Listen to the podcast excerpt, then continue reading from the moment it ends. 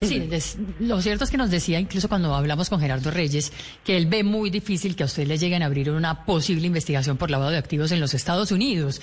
Sin embargo, efectivamente, tal como le decía María Camila, usted sigue apareciendo en el dossier de la DEA. ¿Cómo va a ser senadora Córdoba para que la saquen de ahí eventualmente en algún momento? o si la... sí. Mi amor, yo no voy a hacer nada porque es que yo no sé por qué estoy ahí. No tengo la menor idea. Yo jamás he tenido eh, negocios sucios ni clandestinos, jamás he estado vinculada con el narcotráfico, todo lo contrario. Eh, pues yo no creo que, a uno lo puedan investigar por cosas. Pero yo creo más bien que es la mala, la mala leche, la mala sangre, la mala intención. Yo creo, eh, y no lo quería decir, porque pues eh, eh, el librito ese está ya en la Corte Suprema de Justicia, ya lo mandaron allá, con una ridiculez, que yo le mato una vaca, que le quito la lengua, que me baño con sangre, que hago brujería, eso es muy poco serio.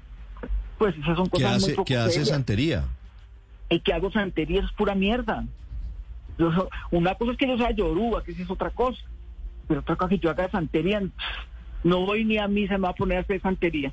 Mm. Pero, pero los yoruba no hacen algo parecido a la santería. Pues que yo sepa no. Yo, que yo sepa no. Es más, creo que yo, mejor dicho, yo pensaba que una persona que se gana un premio público era más rigurosa en las investigaciones, muy seria.